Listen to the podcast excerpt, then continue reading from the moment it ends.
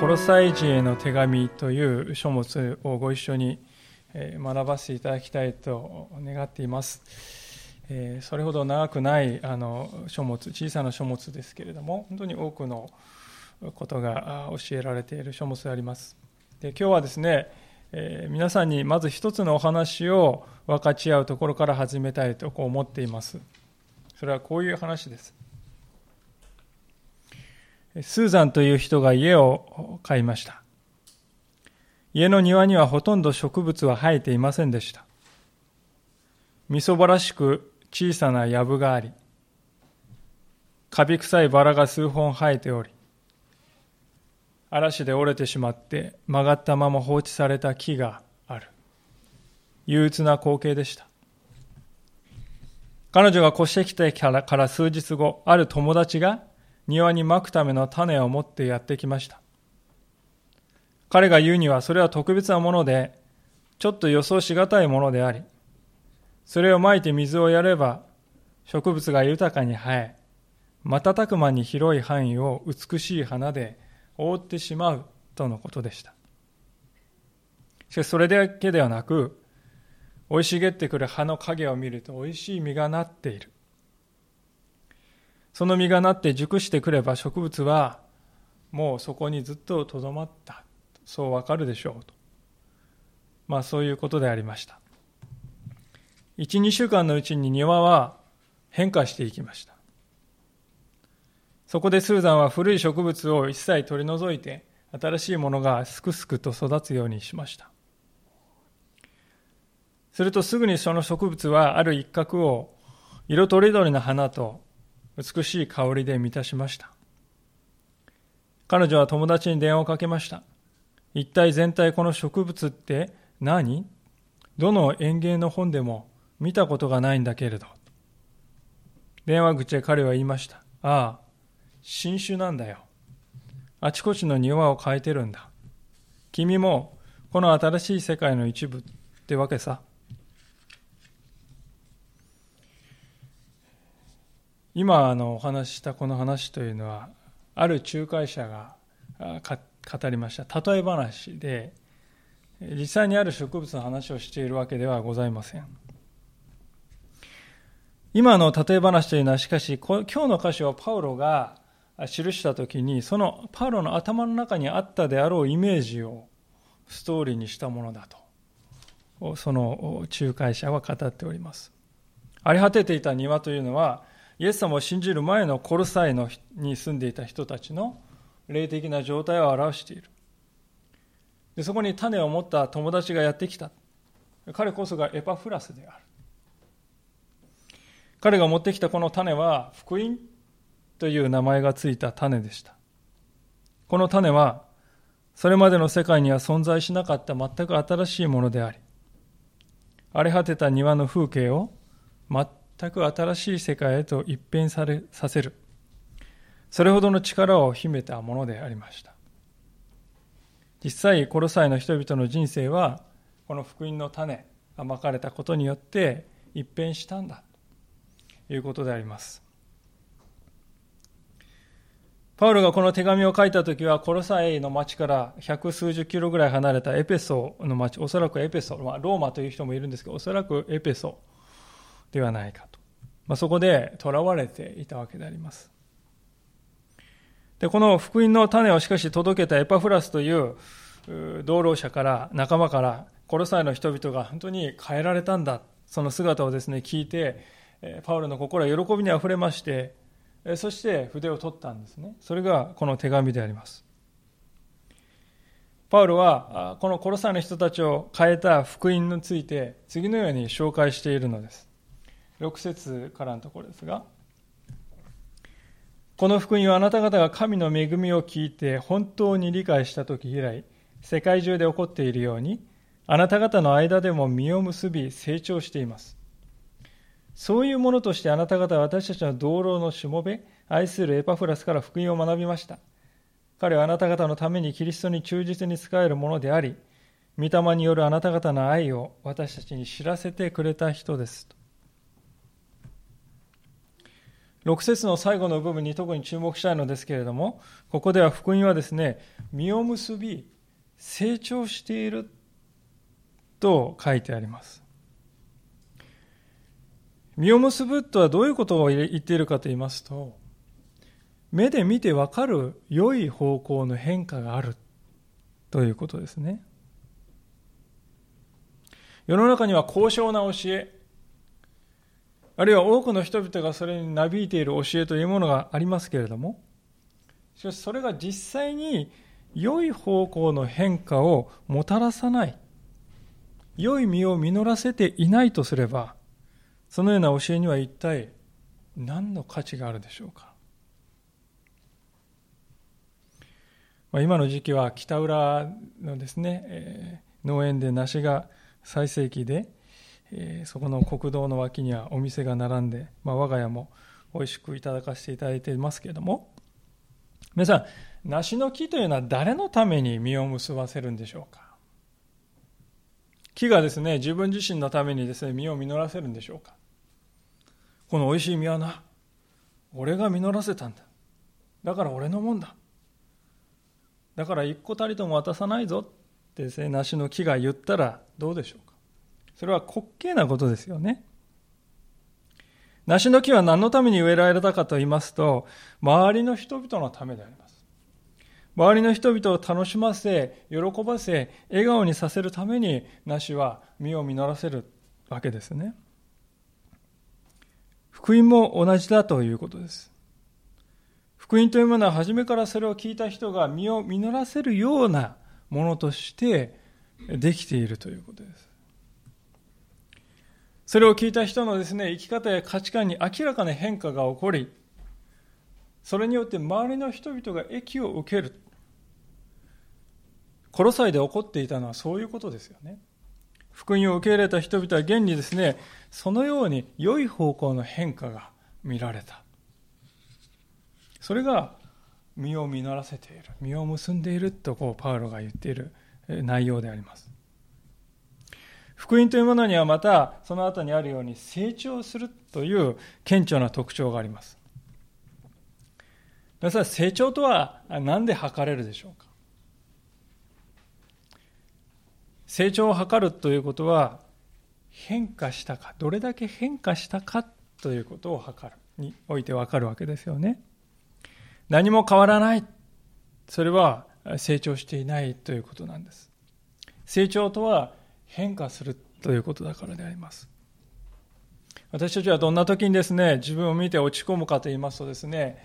えー、あ、自分は全然成長してないな、停滞しているなって、何も変わってないなって思う時にね、落ち込むんじゃないでしょうか。しかし福音を受け入れた時にその人のうちに起こることは何かというと変わるということを恐れなくなる恐れないでよくなるということですよねいやむしろそれを喜べるようになる人間にとって自分の成長を実感できるということは根本的な喜びでありますたとえ体力は日々衰えていくかもしれない。しかし自分は日々変化している。日々今なお成長しているのだっていうね。そういう実感を持って皆さん生きられたら私たちがにとって老いるということもね明るいものになるんじゃないでしょうか。福音というものはそういう力を与えてきたし今も与え続けているんだ。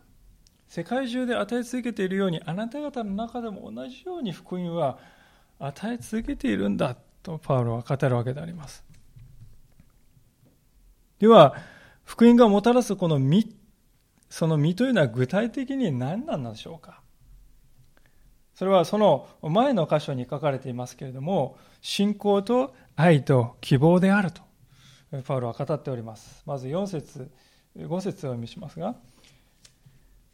キリストイエスに対するあなた方の信仰とすべての生徒に対してあなた方が抱いている愛について聞いたからです。それらはあなた方のために天に蓄えられている望みに基づくもので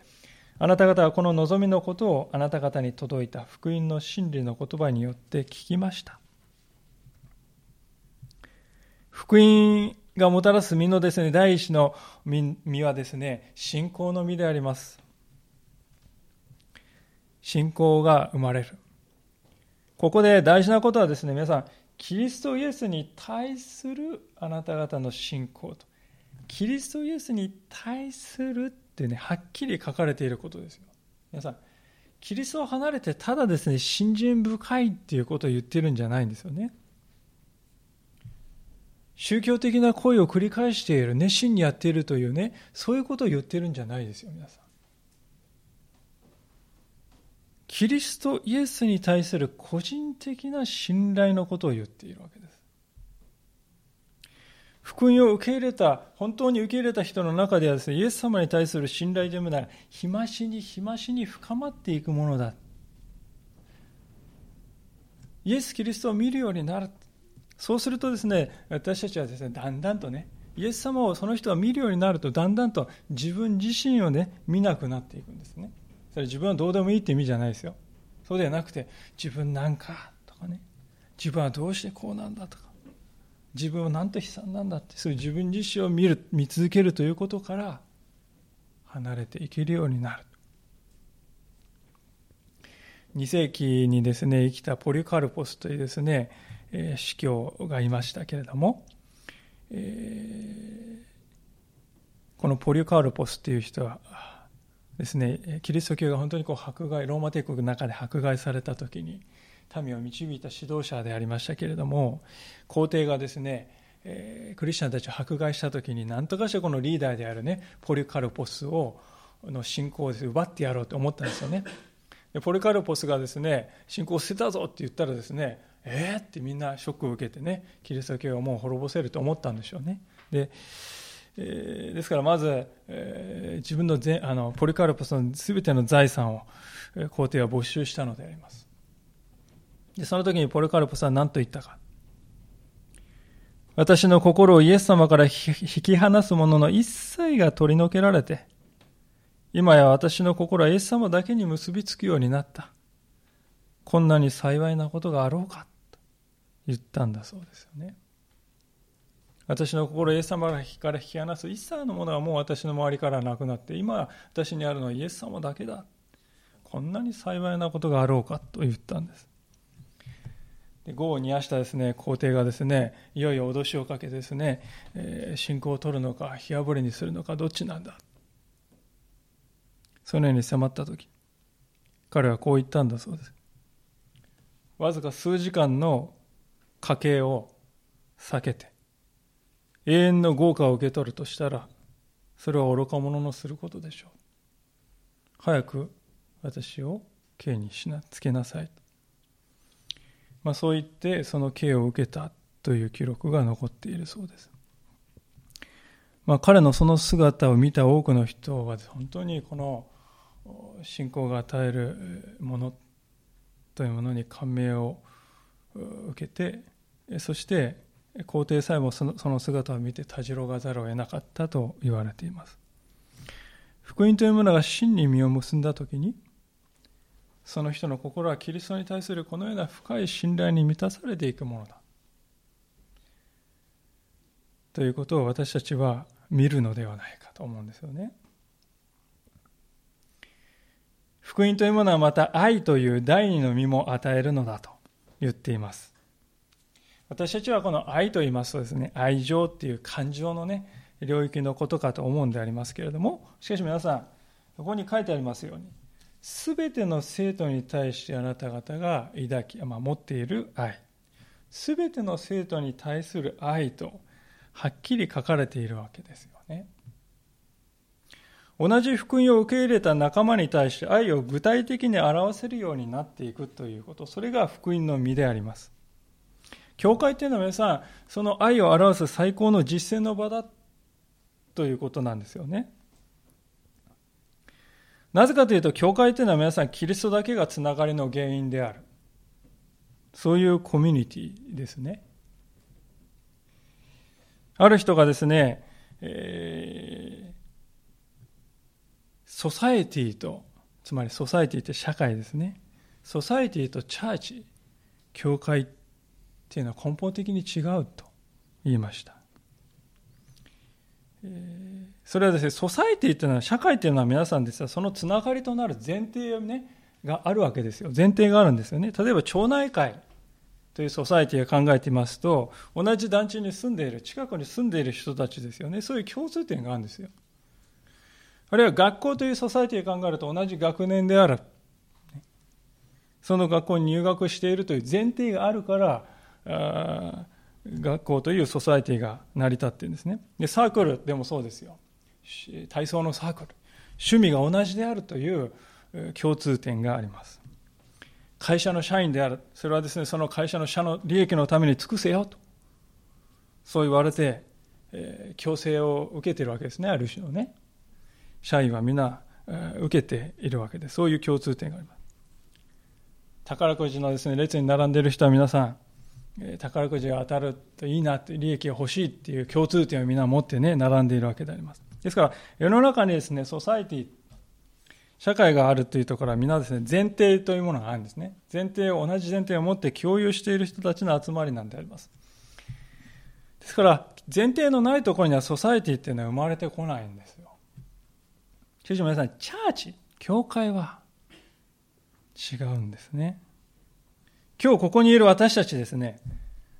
前提となる共通点持ってますか？何何か強制力を受けてきてますか？何か共通の利益がですね、欲しいから来てるんでしょうか？そうではないですね。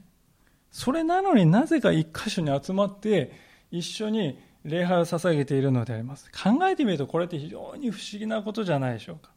私たちはですね、何もかも違う人たちですよ。で、だからこそね、何もかも違う人たちの集まりだからこそ、教会っていうのは愛のまたとない実践の場所なんですよ。というのは私たちはですね、共通項を持っているとですね、愛するということは比較的容易になるんですよね。道をですね、歩んでいるですね、他人を助けるよりもですね、会社の同僚が困っているのを助ける方が私たちにとってはやりやすいんです。それは当然なことでありますが、教会というのはですね、そういう共通項を持たない人たちが集まっているところです。ですから時に教会の兄弟姉妹をね、愛するということは難しいんです。ですが、裏を返すと、兄弟姉妹を本当に愛することができる人たちは、それ以外の人たちをも愛することができるはずだということですね。で私たちが愛するって言った時にですね、どのような部分で一番現れると思いますか？愛するというのは。私は、その人を愛するというのは、その人のために時間を使うということにおいて、最もよく現れるんではないかと思うんですよね。なぜ時間かと言いますと、皆さん、時間というのはですね、決して取り戻せないものだからです。お金をですね、あげたらですね、また稼げばいいんです。物をあげたらですね、また買えばいいんです。埋め合わせができますよね。しかし皆さんが兄弟姉妹のために与えた時間というのは二度と帰ってはきません。時間をもらったから時間を返すねということはできない。ですから私たち人間が与えることができる一番尊いものは時間だと言っても良いかもしれないですね。ですから、教会という場所は機会があるごとに集まるということを大切にしています。礼拝、このような礼拝や祈り会や婦人会やコーヒータイムやあるいはその他の場所。兄弟姉妹と時間を共有することによって私たちはその人に対する愛を互いに表すのであります同じ時間をですね共有してなかったらですね皆さん相手の必要が分かりますか？分からないですよね。相手の必要が分からなかったらどうして具体的に助け合いますか？どうして祈り合えるでしょうか？不可能であります。ですから教会というのは、えエクレシアってねギリシャ語で言いますけど呼び集められた人たちという意味ですよね。集まるんですよね。コロサイの教会を見るときにそのような愛の交わりがあったんであります福音をですね受け入れるまで何の共通項も持たなかったコロサイの人たちがキリストによって結び合わされたそして今や互いに対して愛を表す時間を自分、相手のために使い合う、そういう共同共同体が生まれたんだ。何もなかったところから、無だったところから愛が生まれたんだ。パウロは8節にもありますように、帰ってきたエパフラスから彼らのうちにあるその愛を聞いて、ああ、これこそが福音の実なんだと。いっぱいの喜びをですね、ここで表したんであります。さて、ここまで福音がもたらす二つの実である信仰と愛ということについて学んできたわけですけれども、パウロはこの二つの実の土台となるもう一つの実、つまり希望のことについても触れております。その希望というのは今日のメッセージのタイトルにもさせていただいたんですけれども、えー、5節のところで、あなた方のために天に蓄えられている望みとこう表現されていますね。これは一体どういう意味なんでしょうかまずこの蓄えられているというのはですね、もともとはですね、別のところに取り分けて、取り分けるっていう意味なんですね。ま、蓄えるっていうと貯蓄とかですね、どんどんこう溜め込むっていうふうに感じるかもしれませんけど、もともとのこのね、えー、使われている言葉の意味を別のところに取り分けるっていう意味なんですよ。保管する。安全なところに保管する。で、それが天に、えー、保管してある。天に蓄えられている。この天という時パウロは一体何を言ったのかっていうとですね、まあ、いろいろ皆さん天っていうとですね、こうなんか神秘的なこう上の方とかね、神様のこのもわーっとしているところとかイメージいっぱいすると思うんですけれども、パウロがここで天に蓄えられている恵みって言った時にですね、これはですね、私は永遠に朽ちないところに蓄えられているという意味で言ってるんだろうなと思うんですよね。この世の中のものはです、どんなに頑丈なものや高価なものであっても、一つの例外もなく、朽ち果てていくのであります。ですから私たちの持っているものは全てがやがては失われていきます。この肉体さえも私たちはやがて失うのであります。ですからもし私たちはこの世にあるものに蓄えてね、この世にあるものに望み、希望を置いているのならば、それはですね、泡のように消え去っていってしまいますね。しかし、天に蓄えられているものは永遠に滅びない。今は本当に災害の多いようであります。経済危機は定期的に起こります。クリスチャンの迫害も世界中の至る所で起こり、戦争の知らせを聞かない日はないと。そんな中でありますけれども、しかしそれらは皆、天に蓄えられている望みに対しては指一本触れることはできない。福音が私たちにもたらした希望というのはそういう希望なんだ。この希望というのは当然ながら目に見えないものであります。ですから福音を受け入れたということはですね、目に見えないものに望みを置いて、目に見える世界を生きている。そういう人たちなんだということですね。私たちは目を向けている先が、あるいは期待を置いているこの置きどころが根本的に違う人間であると。そういう自覚ですよね。皆さん、だからこそ福音は新しい世界をもたらす種なんだということですね。今日最初にお話しした例えにあったように、この福音の種はどの本にも載っておらず、どの人々も知らなかった新しい命の世界である。そのような世界を福音がもたらしたのであります。コロサイの人々の身に起こったことはまさにそういう類の変化でありました。ある仲介者はですね、これを新しい創造って言いましたね。新しい創造。福音というものは、新しいもの好きのですね、人の好奇心を満足させるような何らかの宗教体験を語っているのではないですね。もっと偉大でもっと深いものです。それを受け入れた人の人生に新しい創造をもたらす。それが福音というものなんだと、パウロは言うのであります。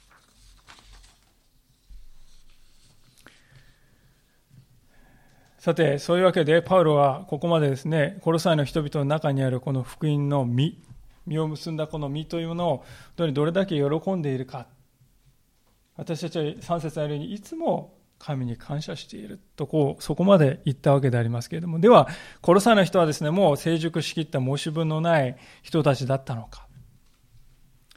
いえ決してそうではなかったんですよね。そうではなかったからこの手紙が書かれたんですこれからご一緒に殺さ書を学んでいきますけれども、後のところを見ると、いろいろな教理的な問題や生活上の問題にこう揺れ動いているコロサイの教会の姿が書かれていましてでその一つ一つをですね丁寧に取り扱っていくパウロの姿を私たちは見るんであります。実際コロサイの教会いろいろな課題を抱えておりました。イエス・キリストの福音を受け入れてその純粋な信仰と愛そして望みで知られるようになった教会ですがしかし若い教会なんですね若さというものは活気に満ちていますし勇気に満ちていますけれどもしかし理解に不足する部分は多々あるわけです。まさにそういう彼らの不足を補うためにパウロはこの手紙を書いた。で、その手始めとして何をするところから始めたかというと、これが9節以降のところあるように彼らのために祈るということでありました。9節から12節のところを読ませていただきますが、こういうわけで私たちもそのことを聞いた日から絶えずあなた方のために祈り求めています。どうか、あなた方があらゆる霊的な知恵と理解力によって、神の御心についての知識に満たされますように、また、主にふさわしく歩み、あらゆる点で主に喜ばれ、あらゆる良い技のうちに実を結び、神を知ることにおいて成長しますように。神の栄光の支配により、あらゆる力を持って強くされ、どんなことにも忍耐し、寛容でいられますように。また光の中にある生徒の相続分に預かる資格をあなた方に与えてくださった道師に喜びを持って感謝を捧げることができますように。こう続くわけですけれども、今お読みした箇所でパウロは4つの側面からですね、コロサイの人々の中に宿ってほしい性質、一つ一つ願い求めていくんであります。それを順番に見たいんですけれども、まず、パウロがコロサイの人々のために祈っている第一のこと、願い求めていることは、それは知識の面ですね。9節の最後のように神の御心についての知識に満たされますように。どんな知識かというと、神の御心についての知識であると。皆さん、神の御心っていうのはちょっと分かりにくいですね、言葉ですね。御心って皆さん分かりますか？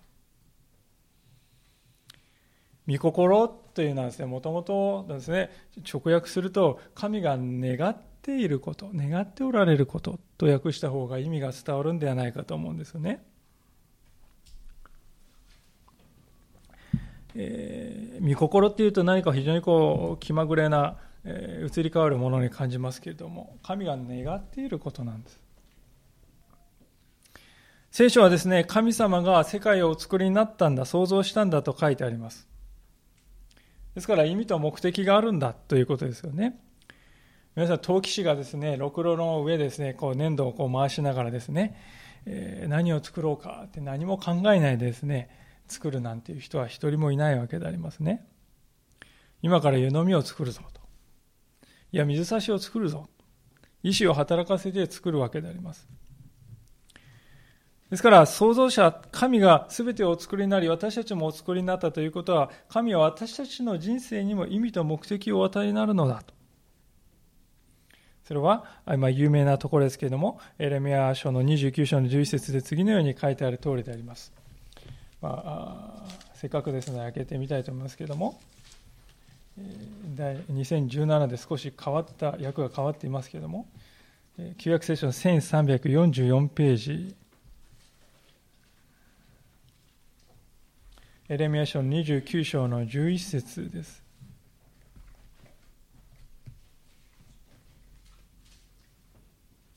1344ページをです。お読みします。エレミア29の11。私自身、あなた方のために立てている計画をよく知っている。主の言葉。それは災いではなく、平安を与える計画であり、あなた方に将来と希望を与えるためのものだ。私自身あなた方のために立てている計画をよく知り抜いている。人間にとって最も大切なことは、この自分に与えられている神様のご計画を知るということではないでしょうか。でこれがわからないときにですね、人はですね、私は一体何のために生きているのだろうかということになってしまうんですね。今世の中にはそういう人が多くおられます。それは一重にこの創造者なる神様を見失ってしまったところから来るのではないかと思うんですね。で当然ながらですね、神の考えを知ろうとしたらですね、どうですか？人間の知恵では足りないということは明白でありましょう。ですから、パウロはですね、何と言っているかと言いますと、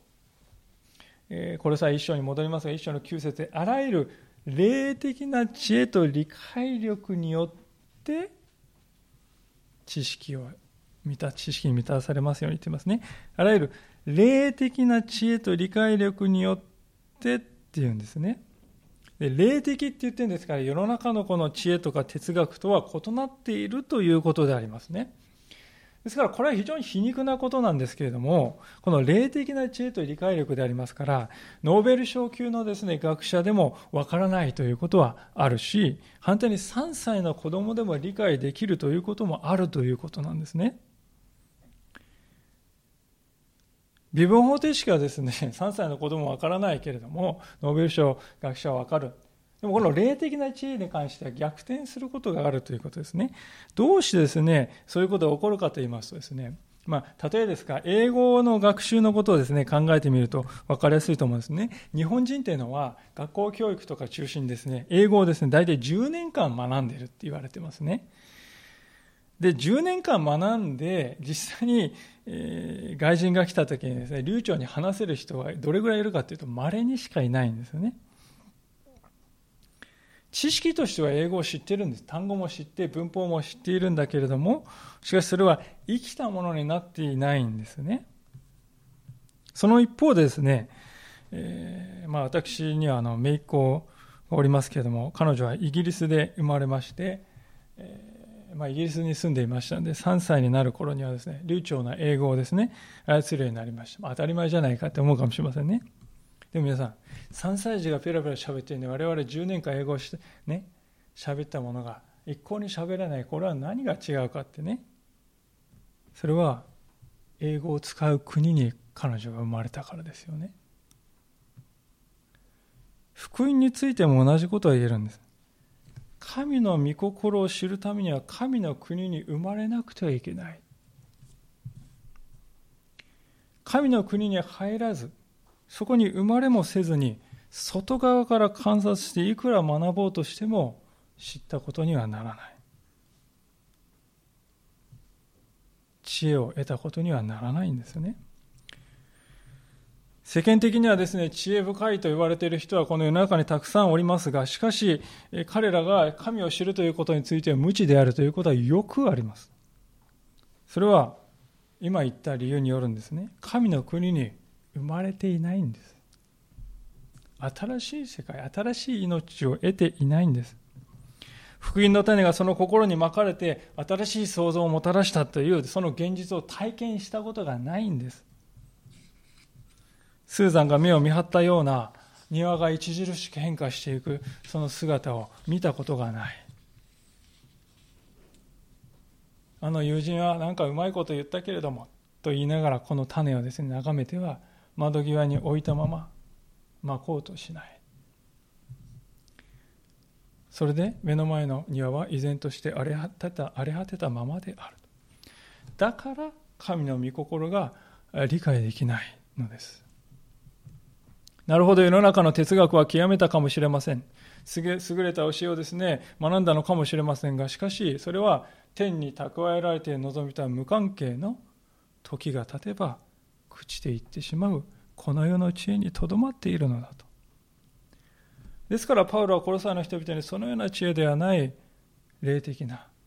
真の知恵と真の理解力が宿るようにと私は祈る。まず祈るわけですよね。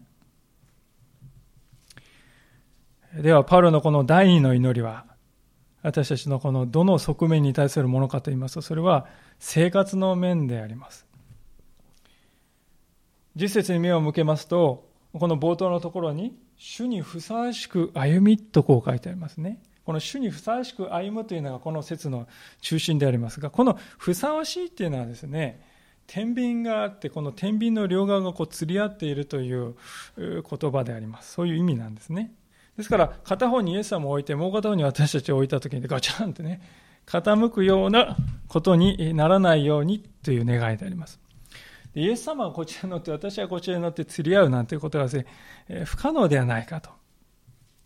大抵の人は思うんでありますが、しかし皆さんね、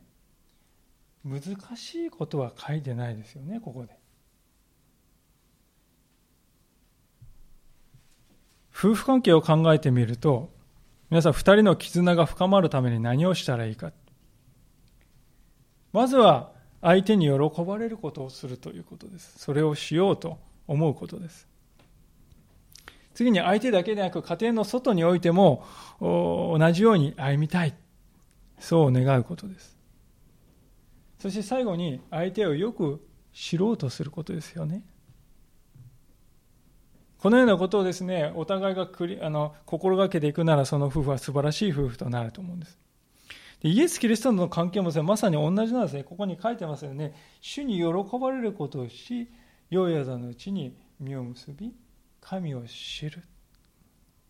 これだけなんですもし私たちが相手に喜ばれることをしよう神様に喜ばれることをしようじゃないかそして、世の中の人々においても同じように生きようじゃないか。そして神を知ることを願って生きようじゃないかっていうことをね私たちはいつもそのような願いを心に持って生きていくのなら、ああ、自分は神様に、イエス様にふさわしい歩みなんかできてないよな、いつもガチャンだな、みたいな、そのようなですね、心配をですね、して生きることなくなると思うんですよね。パウロはここで神を知ることによって成長しますようにって言ってます。成長するんです。日々変化していくんです。昨日の私たちと今日の私たち、明日の私たちは違うんだ。私たちは良き動機を持ってこのように心がけていくのなら成長して続けていけるんだ。大事なことは日々変化し続けていくということを恐れないことです。変化しないということはどうでしょうか？死んでいるということではないでしょうか？私たちは死んだ魚を水槽に入れようとは思わないでしょう。干からびている種を誰がまこうとするでしょうか？主にふさわしい歩みをするというのは私たちの生活の中に変化があり生きていて日々成長しているということであります。でそのような私たちを見るとですねあの人は生きているよね周りの人から思われるんじゃないでしょうかね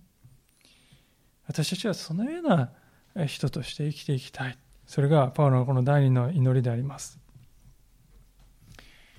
さて、えー、パウロの祈りの第3は11節に続きますけれども、それは、ここで語られているのは人間関係の面であります。パウロはここであらゆる力を持って強くされ。そう言ってます。あらゆる力を持って強くされるようにと言って、ああ、力か、いいな、強さか、いいなって思いますよね。特に私たちですね、自分の信仰生活を見て、なんか力強さがないな、力がない。どうして私の人生には神様のね、素晴らしい奇跡の力が働かないんかな。あの人はあんなに祝福されてるのに、私にはこの力がね、ないのはなんでかなと思う人が多いかもしれませんね。でそう考えるときです、私たちは力とか強さっていうのはですね、状況を変えるための道具というふうに捉えてるんですよね。で皆さん、パウロはここで何を力とか強さの表れだと言ってますか？やり遂げる力だ。奇跡を行う力だって言ってますか？そうではないですよ。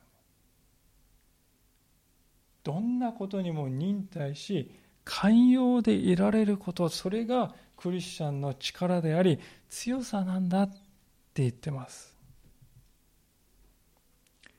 ここでいう忍耐というのは信仰や愛や希望を示すのは不可能と思える状況に対して示すものであるといい寛容というのは信仰や愛や希望を示すのは不可能と思える人間に対して示すものだとある人は言いました忍耐というのは信仰や愛希望を表すのは不可能と思える状況に対して示すものが忍耐だ寛容というのは同じことを示すのが困難と思える人に対して示すそれが寛容だっていうんですよね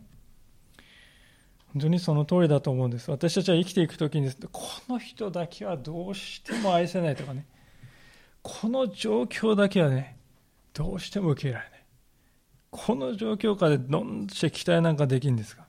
この環境でどうやって神に信頼なんかできますかって思う時が必ず来るのであります。そんな時にどうするのか？まあ、その人はいなかったことにしましょう。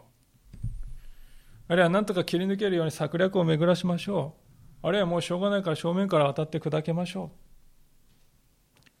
それは力強さの誤解だと思うんですね。私たちの前に開かれている道は何か。主よ、この状況を忍耐できますように。主よ、この人に寛容でいられますようにと祈る。でそれがあらゆる力を持って強くされた人の姿なんだよとパウロは見ているわけであります。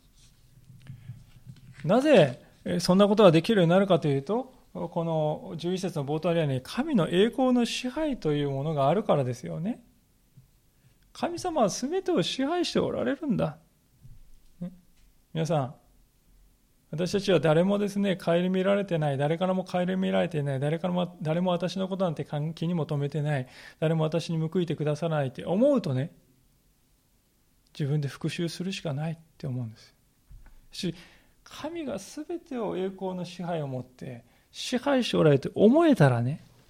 ああその神様は正しく裁いてくださるんではない。では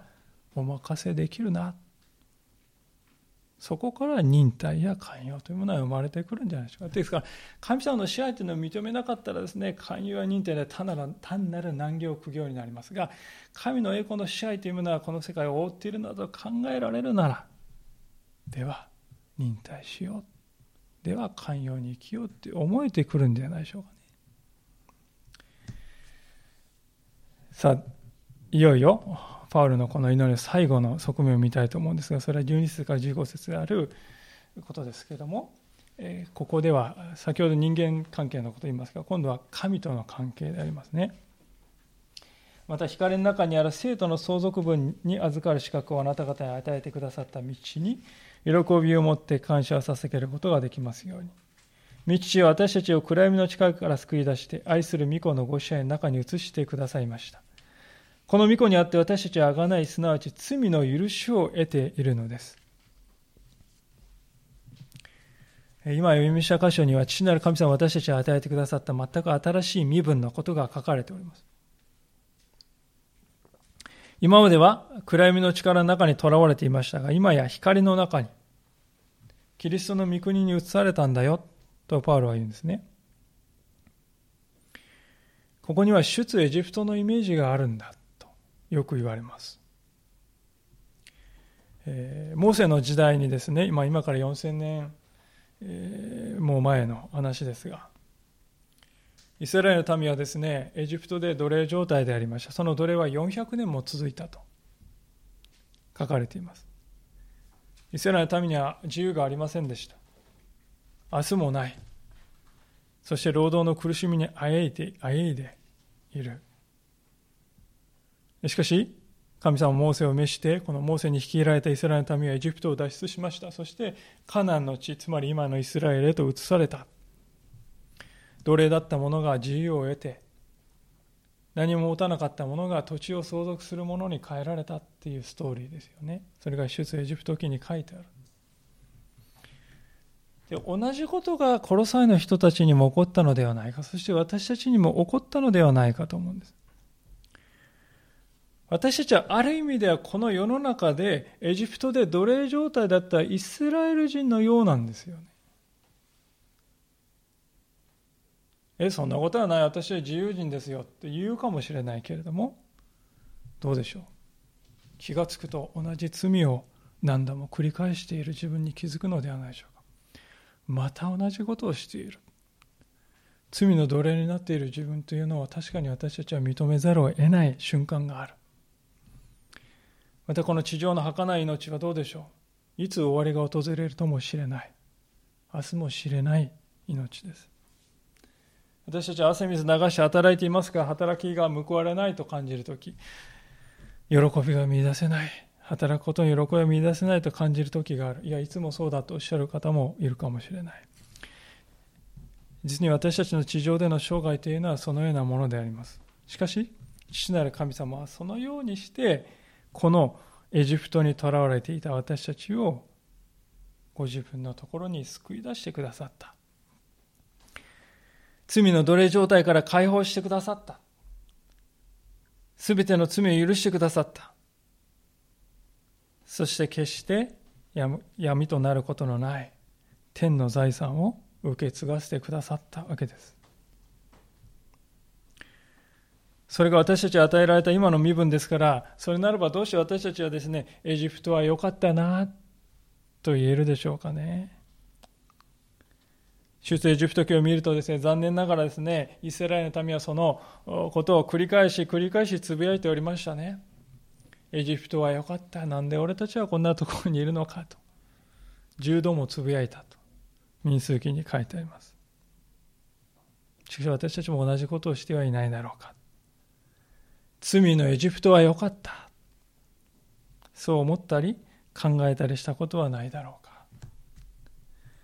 でそうならないために私たちに必要なことがここでパウロが願い求めていることです。それは喜びを持って父なる神に感謝を捧げるということですね。皆さん私たちの信仰ですねの状態を調べる一番、えー、手っ取り早い、えー、まあ、リトマス試験紙といいましょうかバロメーターというかそれはこの喜びと感謝があるかどうかということではないかと思うんですね。いかがでしょうか？皆さんは今どのように歩んでおられるでしょうか？今日のですね冒頭の2節のところでパウロはですねコロサイのクリスチャンたちのことを何と言っているでしょうか？それは生徒であるまた忠実な兄弟たちだ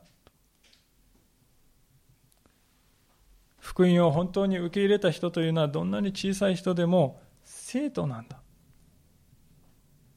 神様はそのように私たちを見てくださるんだ。ですから今自分は足りないなと感じても恐れる必要はない。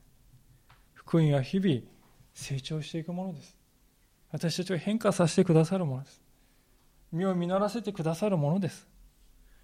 私たちは心の中に変えられたいという願いがありさえすればね